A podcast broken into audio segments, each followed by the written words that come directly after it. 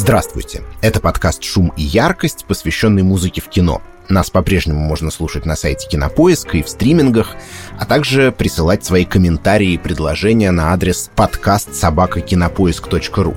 В апреле 2022 года исполнилось бы 90 лет Андрею Тарковскому. По этому случаю его фильмы вернулись на большой экран. Имя Тарковского, разумеется, неразрывно связано с еще одним именем — нашего выдающегося современника Эдуарда Артемьева, прожившего как будто бы несколько композиторских жизней. Помимо короткого, но яркого сотрудничества с Андреем Арсеньевичем, он, разумеется, знаменит как автор музыки к подавляющему большинству картин Никиты Михалкова, а еще Вадима Абдрашитова, Андрея Кончаловского, Александра Прошкина, Кленти Курьер к нескольким мультфильмам и так далее. Если бы я взялся перечислять все его киноработы, то мы с вами благополучно все эфирное время подкаста на это и убили бы. И это не считая, так сказать, отдельных не кинематографических произведений и электронных экспериментов 60-х, и прогрессив-рока пластинки «Тепло земли», и, наконец, опуса «Магнум» оперы «Преступление и наказание» по Достоевскому. Есть один очень живучий штамп — называть Артемьева русским Эннио Морриконе — о том, насколько это оправданная аналогия или, наоборот, полный бред, мы еще поговорим попозже. Сейчас же я вспоминаю о ней лишь для того, чтобы констатировать очевидное. В рамках одного подкаста подробно обсудить все саундтреки Эдуарда Николаевича просто не представляется возможным, как это было и с нашим выпуском «Америконы». Поэтому сосредоточимся на главном, на самых известных и важных сочинениях композитора, плюс, наверное, я еще пару своих чуть менее очевидных фаворитов все-таки упомяну между строк. А там поглядим, Вдруг когда-нибудь представится возможность вернуться к этой теме еще разок.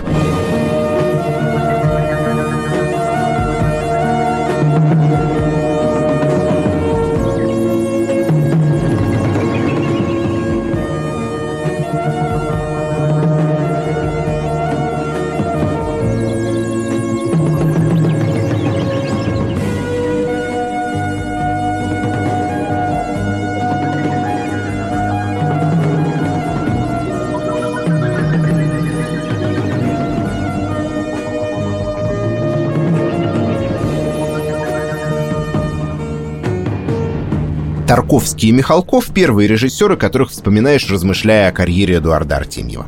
Но, если спросить людей, далеких от кино, какой самый известный артемьевский трек, весьма вероятно, что они вспомнят так называемую тему похода из четырехчастного эпоса Андрея Кончаловского «Сибириада», причем даже если в жизни не видели ни одного кадра из этой картины. Дело в том, что с мелодией Артемьева внезапно оказался связан один из самых громких успехов в истории российской популярной музыки. Позаимствовав ее для своего трека «Resurrection», ростовский электронный дуэт ППК в начале нулевых попал на верхние строчки британского хит-парада —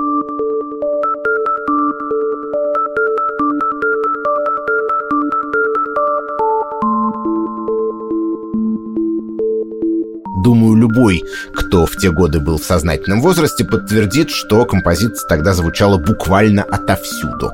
А музыканты группы, кстати, поначалу даже не знали, кто ее истинный автор. И это говорит нам о том, что музыка из Сибириады на тот момент, можно сказать, стала частью коллективного бессознательного. Ну, типа как мелодии, скажем, Франсиса Лея из «Истории любви» или Мишеля Леграна из «Шербургских зонтиков», которые все много раз слышали, но не всегда могут сходу назвать источник. В «Сибириаде» эта музыка звучит в том числе в напряженной сцене пожара на нефтяном месторождении, где погибает герой Никиты Михалкова, бурильщик Алексей Устюжанин. Отсюда ее альтернативное название «Смерть героя» или «La mort du héros», как было написано на пластинке, выпущенной после показа картины в Каннах французским лейблом «Le Chant du Monde». В своей книге «Возвышающий обман» Кончаловский вспоминал, что в качестве ориентира давал композитору послушать привезенную из-за границы пластинку Вангелиса, знаменитого греческого электронщика, прославившегося «Бегущим по лезвию», «Огненными колесницами» и другими саундтреками. Вероятно, это правда. По крайней мере, сам Артемьев неоднократно рассказывал о том, что из всех режиссеров, с которыми он сотрудничал, именно Андрей Сергеевич всегда был наиболее требователен и четок в том, что касается музыкального сопровождения фильмов. Тарковский, мол, давал лишь самые общие указания, об этом мы еще поговорим. Михалков и вовсе максимально доверял композитору, а вот Кончаловский стремился дотошно контролировать весь процесс создания саундтрека, заранее зная в подробностях, какой именно результат ему нужен. Однако ссылка на Вангелиса, как представляется, была, быть может, и излишней. Ведь Эдуард Артемьев и сам, независимо от греческого коллеги, пришел к концу 70-х к похожему рецепту создания мелодичной электронной музыки, образцом которой и стала тема из Сибириады. Однако путь его к этому пункту назначения оказался довольно тернистым.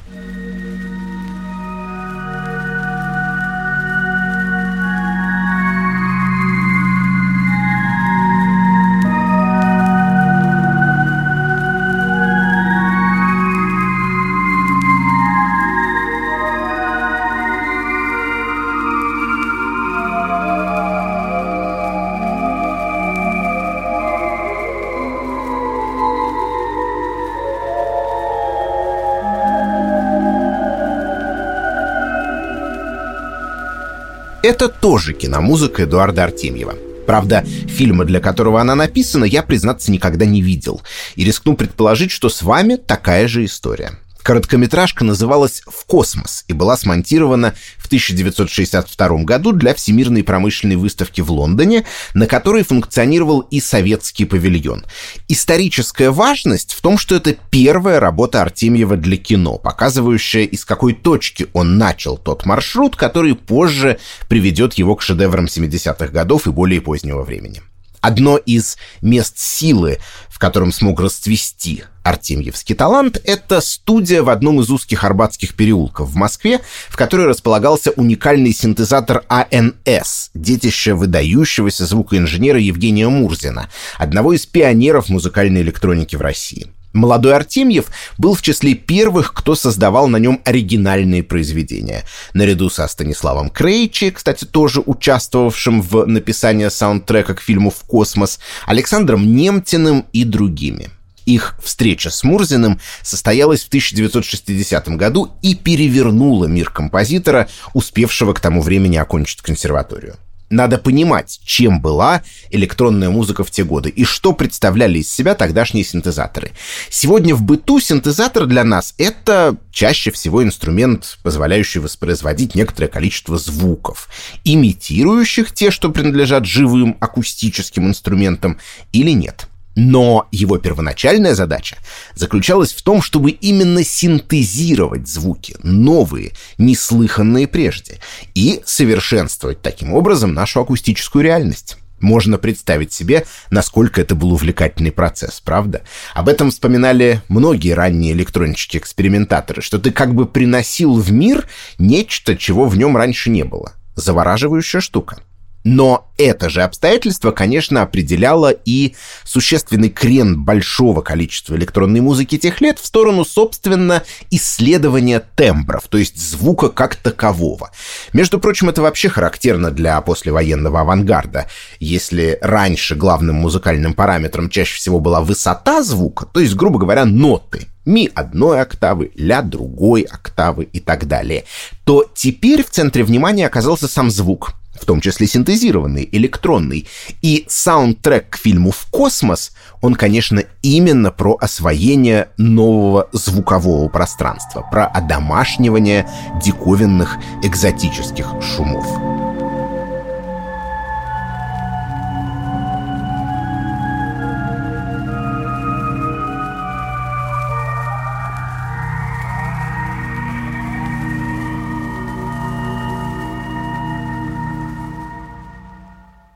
Характерно, что эти шумы становятся акустическим образом космоса, да?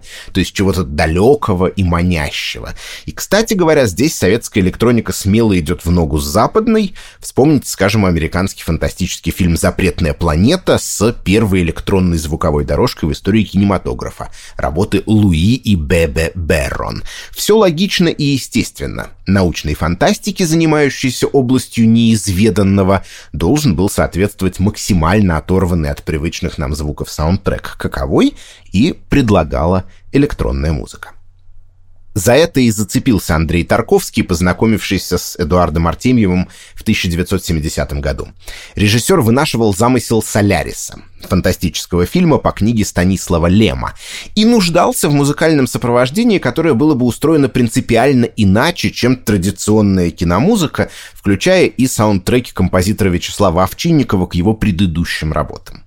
Строго говоря, Тарковскому вообще не нужна была музыка, кроме хоральной прелюдии Баха, которая, как и другие образцы человеческого гения, например, картина Брейгеля «Охотники на снегу» или «Возвращение блудного сына Рембранта», мизансцену с которого воспроизводят персонажи Соляриса в самой последней сцене, символизировала в сложном пространстве картины величие земной цивилизации, вступающей в столкновение с космическим разумом.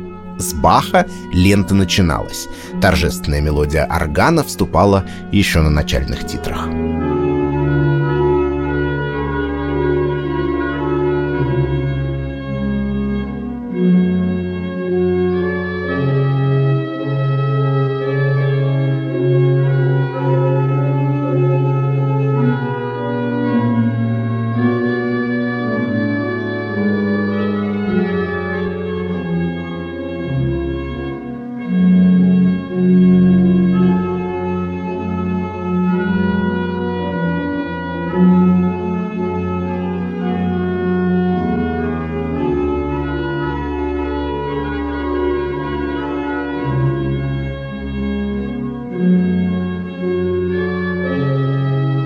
Строго говоря, эта тема единственная во всем звуковом сопровождении фильма, что имеет явно различимые мелодию, гармонию и ритм. В остальном, пользуясь выражением самого Тарковского, ему необходима была не музыка, а организованные шумы, и именно ими и занялся Эдуард Артемьев. Пространство ленты он разделил как бы на несколько звуковых планов. С одной стороны, мирской, земной план, в котором активно использовались, к примеру, звуки природы, шум дождя, плеск ручья, пение птиц и так далее.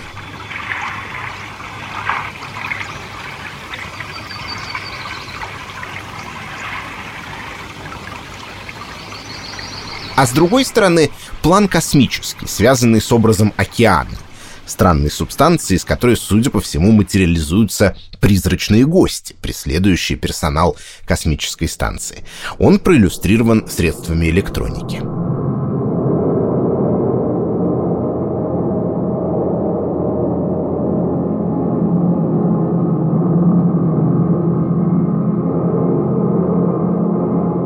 Заметьте, кстати, что звук здесь нарастает волнообразно.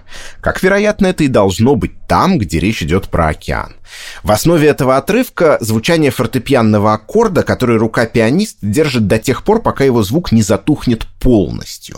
Если затем воспроизвести запись в обратном направлении, да, то получится, что звук, наоборот, будет нарастать. А момент атаки, то есть удара пальцами по клавишам в конце, можно как оставить, так и убрать. Понятно, что Артемьев не обходился лишь этим самым примитивным средством обработки первоначального звукового сигнала. Он сдабривал исходник разнообразными спецэффектами, а еще экспериментировал со скоростью воспроизведения. Короче, находчиво работал со своим музыкальным сырьем. Но, тем не менее, вот если кому-то интересно, как именно достигались странные потусторонние тембры Соляриса, вот и один из ответов на этот вопрос. Сама же космическая станция, на которой происходит львиная доля экранного действия в фильме, это некий третий промежуточный план, находящийся на границе двух других — Впрочем, они вообще периодически взаимопроникают. Например, в сцене долгого проезда Бертона в автомобиле, происходящей на Земле, земные шумы, вроде мерного стука колес, незаметно сменяются электронными, сэмплированными и отредактированными композитором. Так зритель как бы переходит из реального пространства сцены в пространство мыслей персонажа.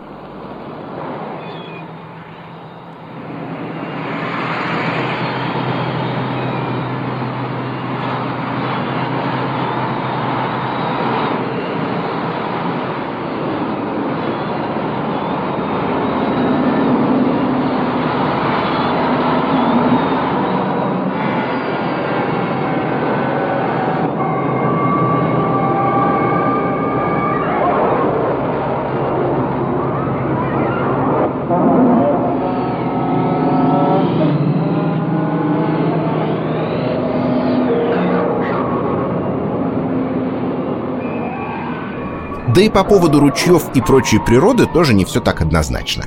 Кое-где в природные тембры еле заметно вплетены звуки иного происхождения от флейт до синтезатора. То есть между двумя мирами, земным и инопланетным, нет тотального антагонизма, а есть скорее взаимная заинтересованность. Точно так же и по сюжету космонавты изучают Солярис и океан, а внеземной разум, наоборот, исследует их психологию. И нигде это не чувствуется так остро, как в финале, когда мы вновь слышим Баха, но уже в несколько измененном виде.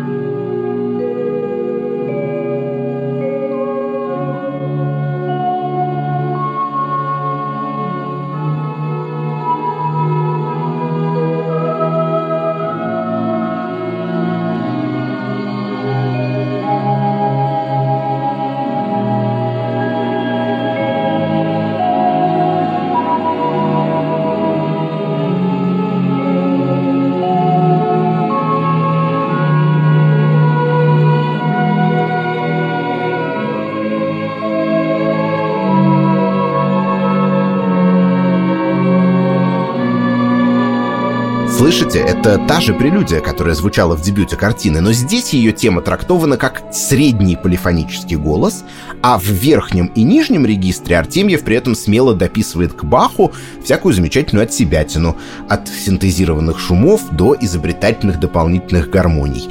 История, произошедшая на космической станции, теперь неотъемлемая часть жизненного опыта главного героя, психолога Криса Кельвина. Поэтому даже возвращаясь на Землю к отцу, он несет в себе воспоминания о Солярисе.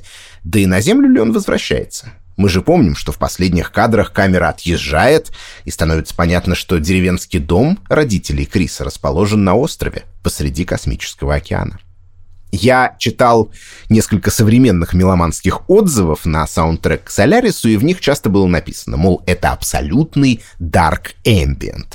В самом деле, музыка Артемьева здесь обнаруживает немало сходств с андеграундным жанром, оформившимся и на Западе, не говоря уже России, существенно позже. А тогда никакой сцены, никакого движения, к которому она могла бы примыкать, не существовало. Да и сами электронные эксперименты оказались возможны лишь потому, что в области киномузыки в СССР композиторам дозволялось несколько больше, чем за ее пределами. Например, на той же академической сцене.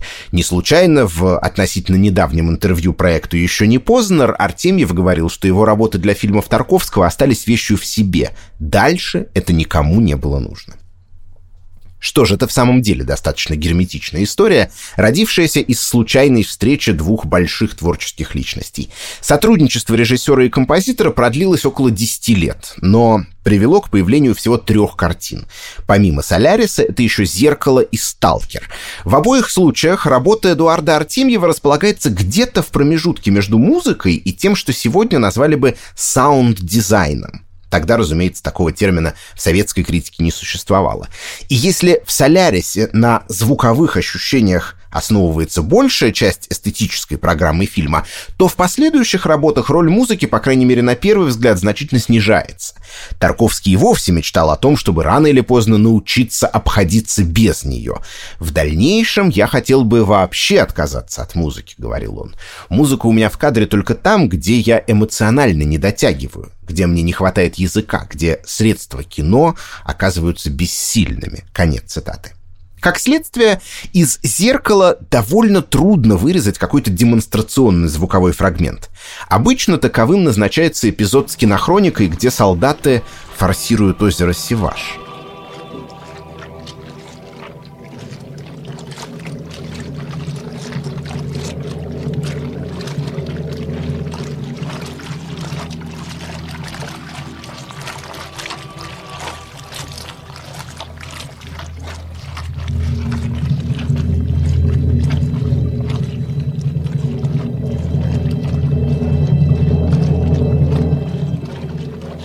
Артемьевский Dark Ambient здесь сплетается со звуками окружающей среды, плеском и шлепаньем солдатских ботинок по мелководью.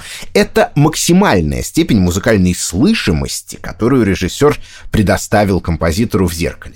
В остальном речь идет о совсем крохотных заполняющих паузы шумах, ну или о произведениях классической музыки, вновь Баха, также Персела и Перголези, которые периодически звучат в картине. Другое дело, что сам фильм во многом придуман и создан по законам академического музыкального произведения, с несколькими темами и их разработкой, с контрапунктом, то есть полифоническим сочетанием нескольких голосов в один момент времени, с репризами и цитатами. То есть само кино Тарковского тут музыкально. Оттого, наверное, и отдельная самоценная музыка ему оказывается нужна в меньшей степени. Со «Сталкером» другая история — как и «Солярис», это в меру вольная экранизация литературного первоисточника, в данном случае «Пикника на обочине» братьев Стругацких, а значит, в отличие от «Зеркала», здесь сохраняется маломальский линейный сюжет. Правда, сам Тарковский эту линейность пытается нивелировать как может. Так пространство фильма вновь разбито на два отдельных плана обыкновенного мира и так называемой зоны, в которую отправляются главные герои. И эта дуальность на сей раз подчеркнута самым, что ни на есть, зримым образом. В зоне мир цветной, а за ее пределами черно-белый.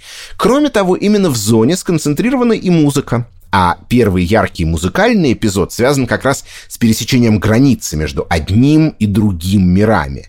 Вспомнив находку из сцены с поездкой на автомобиле в Солярисе, Артемьев вновь делает так, что его саундтрек выплывает из бытового шума. На этот раз из стука колес железнодорожной дрезины. Таким образом, на музыкальном уровне обыгрывается то, что мы вместе с героями перемещаемся из реального пространства в некое фантастическое место, где даже звуки начинают себя вести как-то странно и непривычно. В итоге получается уже не Dark Ambient, а стопроцентный индастриал. Группа Einstürzen, The Neubauten нервно курит в сторонке.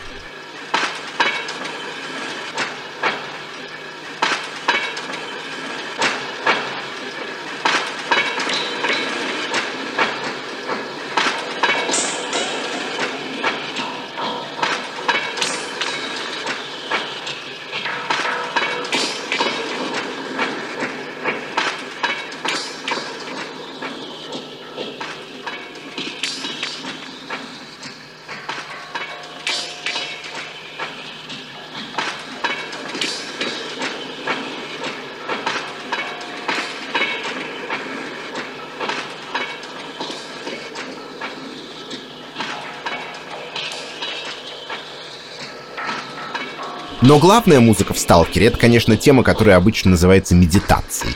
В ней электронные обработки подвергнуты тембры акустических инструментов. С одной стороны флейты, с другой — восточного струнного инструмента тар. Смысл был как раз в соединении западной и восточной музыки как бы под одним зонтиком. Не случайно флейта играет вариации на тему средневекового католического песнопения Пульхерия Мороза, а Тар, в свою очередь, вариации на тему азербайджанского мугама Баяты Шираз. Здесь Артемьев демонстрирует не только чудеса электронной постобработки звука, к чему мы уже привыкли, но и умение мыслить в абсолютно разных инструментальных и стилистических парадигмах. Это еще пригодится ему в дальнейшем, и мы с вами сможем за этим понаблюдать.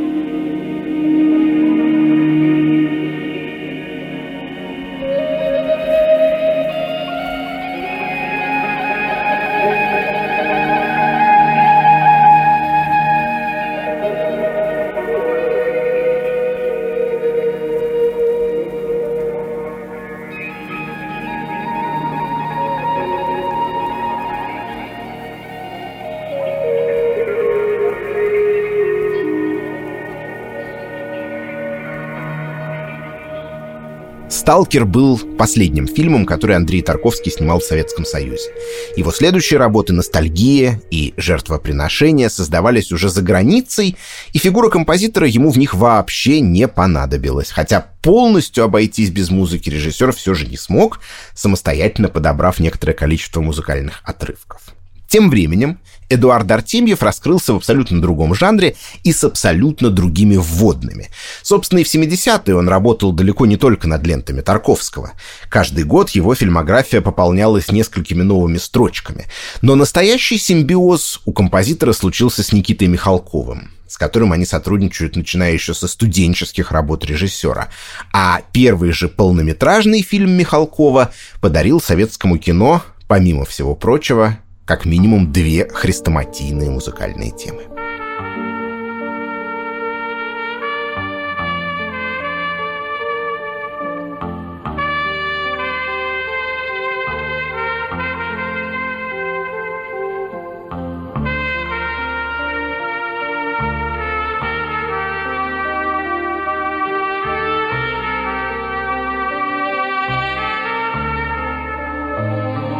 Хотел поделиться с вами довольно интересным наблюдением. Вы знаете, вот о музыке Эдуарда Артемьева к фильмам Андрея Тарковского написано множество аналитических текстов, которые существенно помогли мне в создании этого выпуска «Шума и яркости». А о саундтреках к фильмам Михалкова, в том числе к своему «Среди чужих, чужому среди своих», знаменитую тему, из которого мы только что послушали, почти нет какой-то серьезной литературы. Ну, конечно, отчасти это связано с тем, что в картинах Тарковского очевидным образом рождался новый язык, да, в том числе музыкальный. Чрезвычайно увлекательно размышлять о звуковых дорожках к ним, в том числе непосредственно с технической точки зрения, оценивать, на что были способны АНС, Синти-100 и другие причудливые механизмы, которыми оперировал композитор. А Михалковские фильмы и саундтреки к ним более традиционны по форме и инструментарии. И в музыке, и в кинематографе спорные, новаторские работы удобнее для исследователя. И поверьте, я знаю, о чем говорю, в том числе и по собственному опыту. Написать, скажем, рецензию на какой-нибудь авангардистский альбом, даже не слишком удачный, куда проще, чем на пластинку, где просто записано несколько очень хороших песен. Но кто-то может сформулировать эту разницу и иначе, что кино Тарковского очень рассудочное и требует такого же рассудочного подхода и от зрителя. А кино Михалкова скорее интуитивное, и музыка в нем, соответственно, вызывает в большей степени душевный отклик, ее как-то неохота расщеплять на атомы. Согласны? Нет? Давайте поразмышляем об этом под пение недавно ушедшего из жизни Александра Борисовича Градского. большую прадед наш решил построить для внуков. Строил всю жизнь. Но не достроил ее тот прадед наш, Оставил нашему деду, ждали мы этой лодки, не дождались. Скажу страшную вещь. В отличие от нескольких следующих фильмов Михалкова «Раба любви», «Неоконченная пьеса для механического пианино», «Родня» и так далее, я не очень люблю фильм «Свой среди чужих, чужой среди своих». Да, я знаю, что это всенародный хит, и в чуже понимаю, чем может тронуть история про крепкую мужскую дружбу. Но у меня эти рецепторы, видимо, отсутствуют, а такая немного плакатная мужественность скорее отталкивает, чем наоборот. Поэтому максимально бесстрастно, а не давясь слезами от нахлынувших переживаний, замечу, что Эдуард Артемьев в своем «Среди чужих» выступает сразу в двух ипостасях, в которых мы его еще не встречали. Во-первых, песенника, а во-вторых, мастера сентиментальной, патетической оркестровой киномузыки вполне канонического плана. И то же самое можно сказать и о следующей их совместной с Михалковым работе. «Рабе любви». Это фильм, с одной стороны, совсем другой, с другой коллизией, про других людей. Но от композитора и тут потребовались именно эти две формы. Песенная, воплощенная в композиции «Где же ты, мечта» в исполнении Елены Камбуровой. Где же ты, мечта? Где же ты, мечта? Слышу я ли это смех, смех, то ли это плач, плач, это ты любовь. Господа, господа, вы звери, господа, вы будете прокляты своей страной, солдат.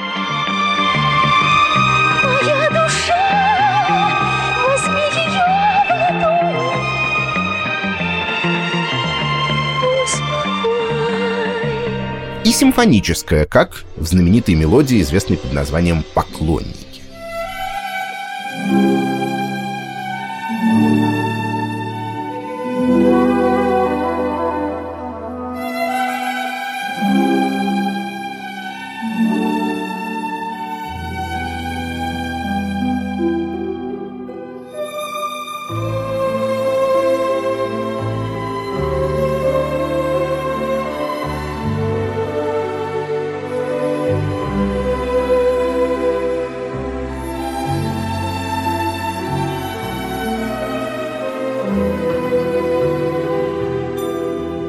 Там Истерн о настоящих мужчинах. Здесь драма из жизни интеллигенции. Но интересно, что в музыкальном решении двух картин есть и кое-что общее, причем вплоть до конкретных мелодических ходов. Вот это, с позволения сказать, топтание вокруг опорной ноты, которая по счастливому совпадению в обоих случаях оказывается малой минорной терцией. Та-ра-та, да? Вот такая характерная артемьевская фигура, задающая тон обоим саундтрекам. И в песнях, что Градского, что Камбуровой, она тоже присутствует, хоть и в несколько видоизмененной форме. Надо сказать, что вообще-то для создания такой музыки требуются принципиально другие навыки, чем для производства электронных саундскейпов из фильмов Тарковского. Но здесь самое время вспомнить о том, что Артемьев последовательно прошел как бы две разных школы. Да? С одной стороны, экспериментальную школу Евгения Мурзина, конструктора-синтезатора АНС, а с другой стороны, консерваторию, где он учился под началом композитора, дирижера, лауреата трех сталинских премий Юрия Шапорина. Другими его студентами были, к примеру, Евгений Светланов и Родион Щедрин. И хотя в студенческие времена композитор тяготел скорее к авангарду, а все же и специфический русский мелос, вот этот навык буквально интуитивного сочинения широких по диапазону, запоминающихся напевных музыкальных тем, он явно успешно впитал по ходу дела. А в придачу приобрел и то, что в англоязычной критике принято обозначать словосочетанием pop sensibility, то есть способность написать хит. Это на самом деле ведь близкие друг другу умения. Вспомним, например, что шлягер Эрика Кармена «All by Myself» базировался на мелодии Сергея Рахманинова. И это далеко не единственный образец того, как популярная во всех смыслах этого слова музыка черпает вдохновение из русской классики. Своя история такого рода приключилась, кстати говоря, и с Артемьевым. На фундаменте его мелодии из Михалковского фильма «Родня» свой хит «Дельтаплан» записал Валерий Леонтьев. Но мы, конечно, послушаем оригинальный вариант.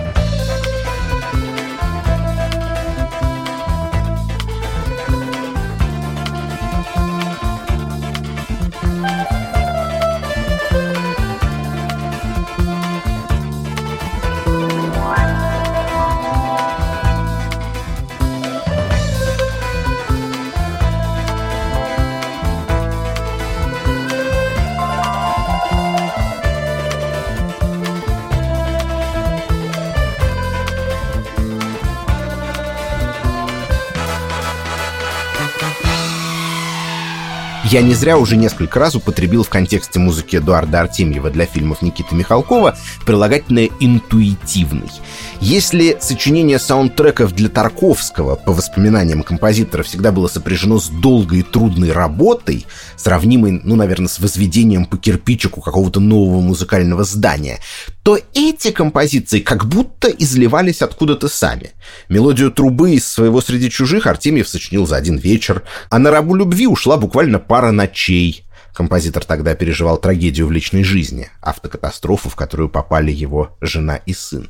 И с Михалковым они понимали друг друга именно что интуитивно. Им не требовалось долго обсуждать, какой именно саундтрек нужен той или иной картине. В 80-е годы режиссер снимал реже, но это не привело к снижению творческой активности Эдуарда Николаевича. Напротив, некоторые самые известные его работы были созданы именно в это десятилетие. Среди них, например, бодрый электропоп из фильма Карена Шахназарова «Курьер». За эту музыку Артемьев вместе со съемочной группой картины получил свою первую государственную премию РСФСР.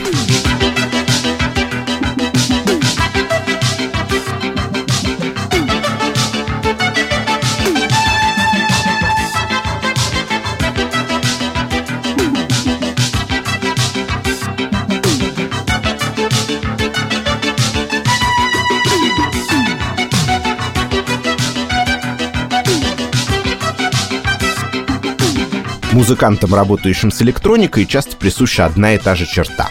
Они очень пристально, почти маниакально следят за технологическим развитием своей области и меняют саунд с появлением каждой свежей новинки. Это объяснимо.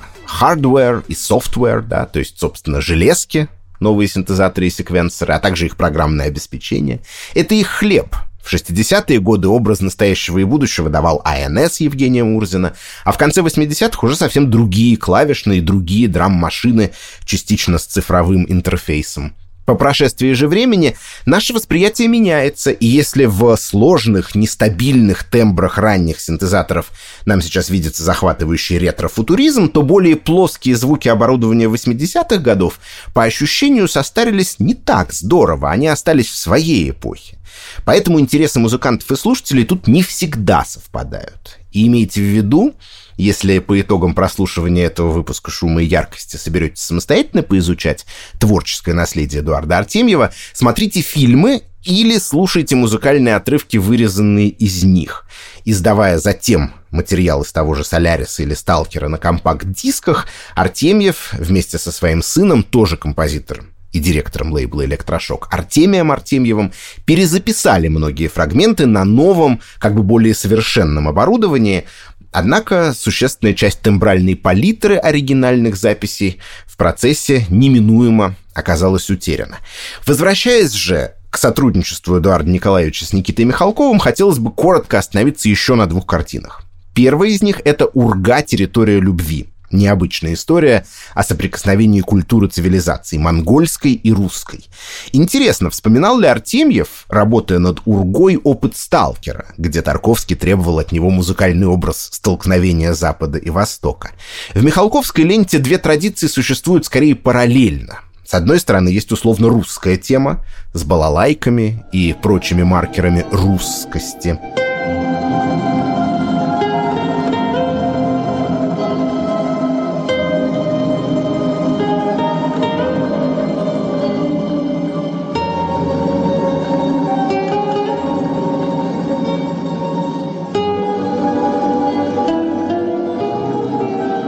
А с другой стороны, конечно, легендарная монгольская мелодия, вдохновленная этнической музыкой этой далекой страны которую композитор активно изучал, прежде чем взяться за необычный режиссерский заказ.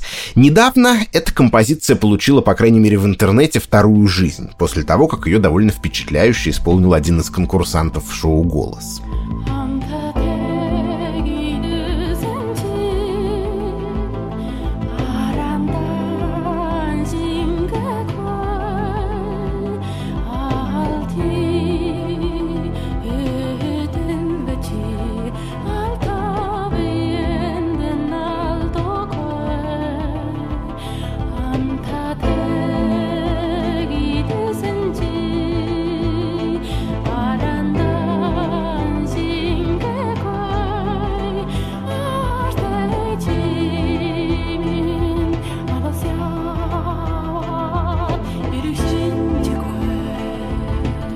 Наверное, оговориться, что в сегодняшнем культурном пространстве работа, подобная Урге, вряд ли возможна без обсуждения темы колониализма. Это, в общем, хрестоматийный образец. Русский композитор слушает музыку другой культуры или даже культур во множественном числе, Артемьев рассказывал, что монгольский фольклор напомнил ему записи знаменитой перуанской певицы Имы Сумок, после чего сооружает на этой основе собственную стилизацию. Но в начале 90-х, по крайней мере на русском языке, подобные разговоры еще никем не велись, а сам Эдуард Николаевич рассказывал, что в Монголии его работа была встречена с большим воодушевлением, композитора звали в Улан-Батор давать мастер-классы и так далее. Я думаю, если честно, что одно другому не мешает, мы можем одновременно и фиксировать примеры колониального мышления и восхищаться автором, в который раз блистательно освоившим иные неизвестные ему ранее музыкальные модели. Я думаю, что «Урга» — одна из самых ярких работ во всем Михалковском цикле. И еще одна яркая зрелая работа Артемьева — это, конечно, «Утомленные солнцем» монументальное произведение, как в кинематографическом, так и в музыкальном смысле. Здесь как будто сошлось все, чем композитор занимался раньше. И эксперименты с организацией шумов, и стилизацией под русскую классику, и сентиментальные мелодии, музыкальные цитаты и многое другое. В целом, звуковой дорожке к «Утомленным солнцем» можно было бы посвятить отдельный подкаст — Сейчас же я лишь коротко пунктиром пройдусь по ее содержанию. Итак, что мы имеем? С одной стороны, заглавную тему старинного танго. Выбор источника здесь понятен и логичен. Речь идет про 30-е годы, соответственно, и музыка должна быть из того раньшего времени. Хотя, если уж быть до конца точным, песня была написана немного позже, чем происходит действие картины. Утомленное солнце нежно с морем прощалась, В этот час ты призналась, что нет любви. Мне немного взгрустнулось, без тоски, без печали, В этот час прозвучали слова твои. Разумеется, к сочинению этой мелодии Эдуард Артемьев не имеет никакого отношения. Однако для придания целостности музыкальной картине фильма он то и дело возвращается к ней и в своей звуковой дорожке. Вот, к примеру, отрывок из композиции «Воспоминания о семье».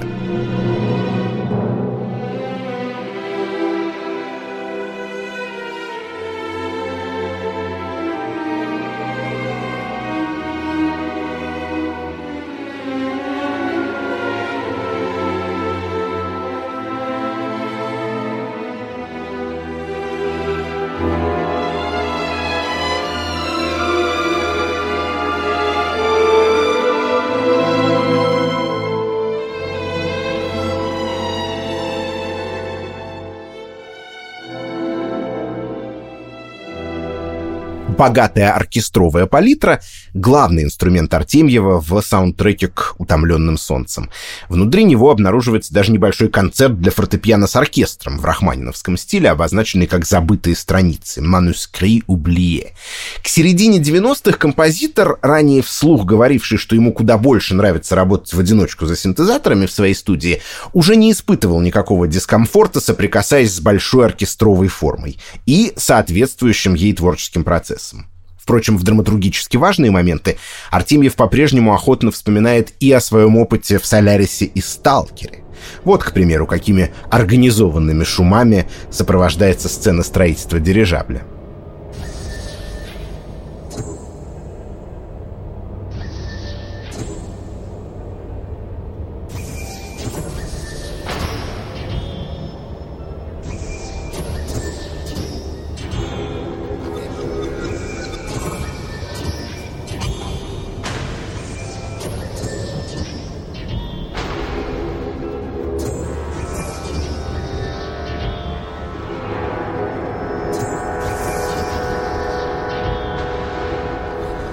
А мелодические таланты композитора наиболее ярко проявляются в сценах, связанных с Марусей, героиней Ингеборги Дапкунайте. Полагаю, тот медленный трехдольный вальс, который ассоциируется в «Утомленных солнцем» с ее образом, уже давно занял в творческом наследии Артемьева законное место где-то рядом с своим «Среди чужих» и «Рабой любви».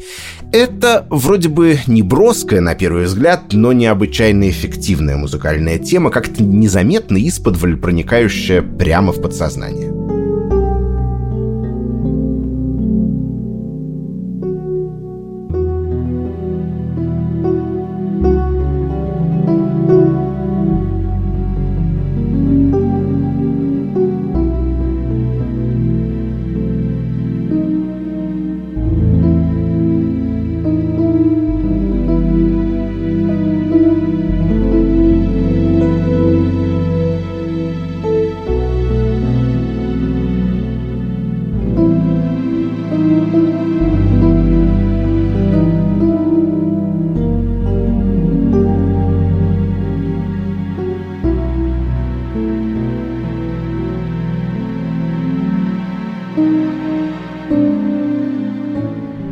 Раз уж я признался в смешанных чувствах по поводу фильма «Свой среди чужих, чужой среди своих», скажу я о том, что на «Утомленных солнцем» для меня заканчивается Никита Михалков. Здорового человека, а с сибирского цирюльника, соответственно, начинается Никита Михалков курильщика продолжающийся, к сожалению, до сих пор, и не только в том, что связано с кинематографом.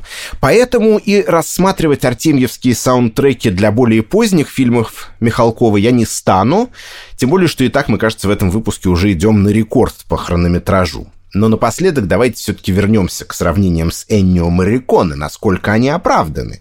Не по творческому долголетию, а как-то сущностно, что ли.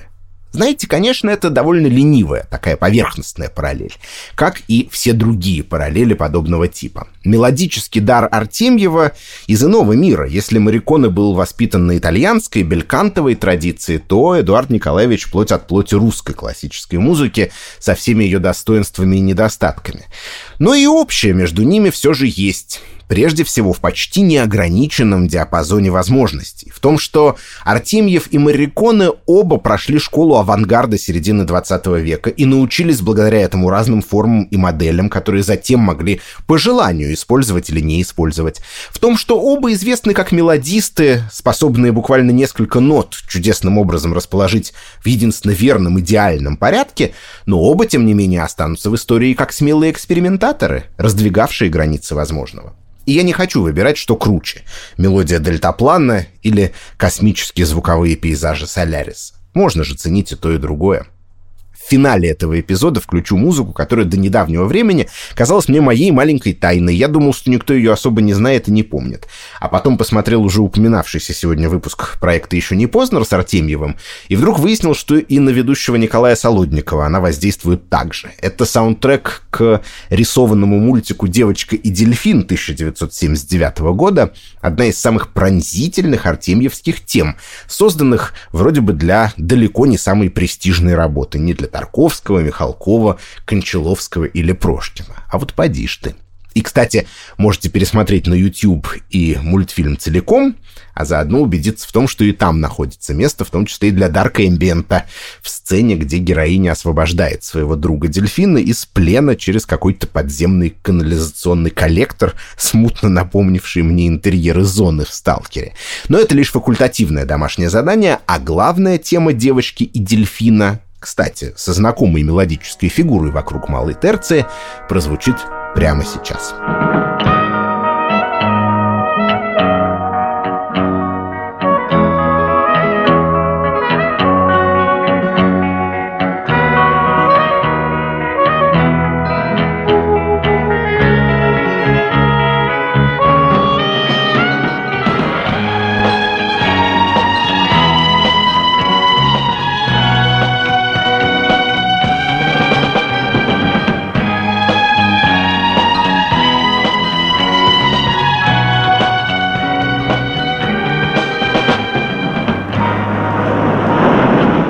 И на этом, наконец-то, время прощаться. В работе над этим выпуском мне по традиции помогали редактор Дауля Джанайдаров, звукорежиссер Ильдар Фаттахов и продюсер Женя Молодцова. Слушайте нас в стриминговых сервисах, оставляйте оценки и комментарии, и до скорой встречи!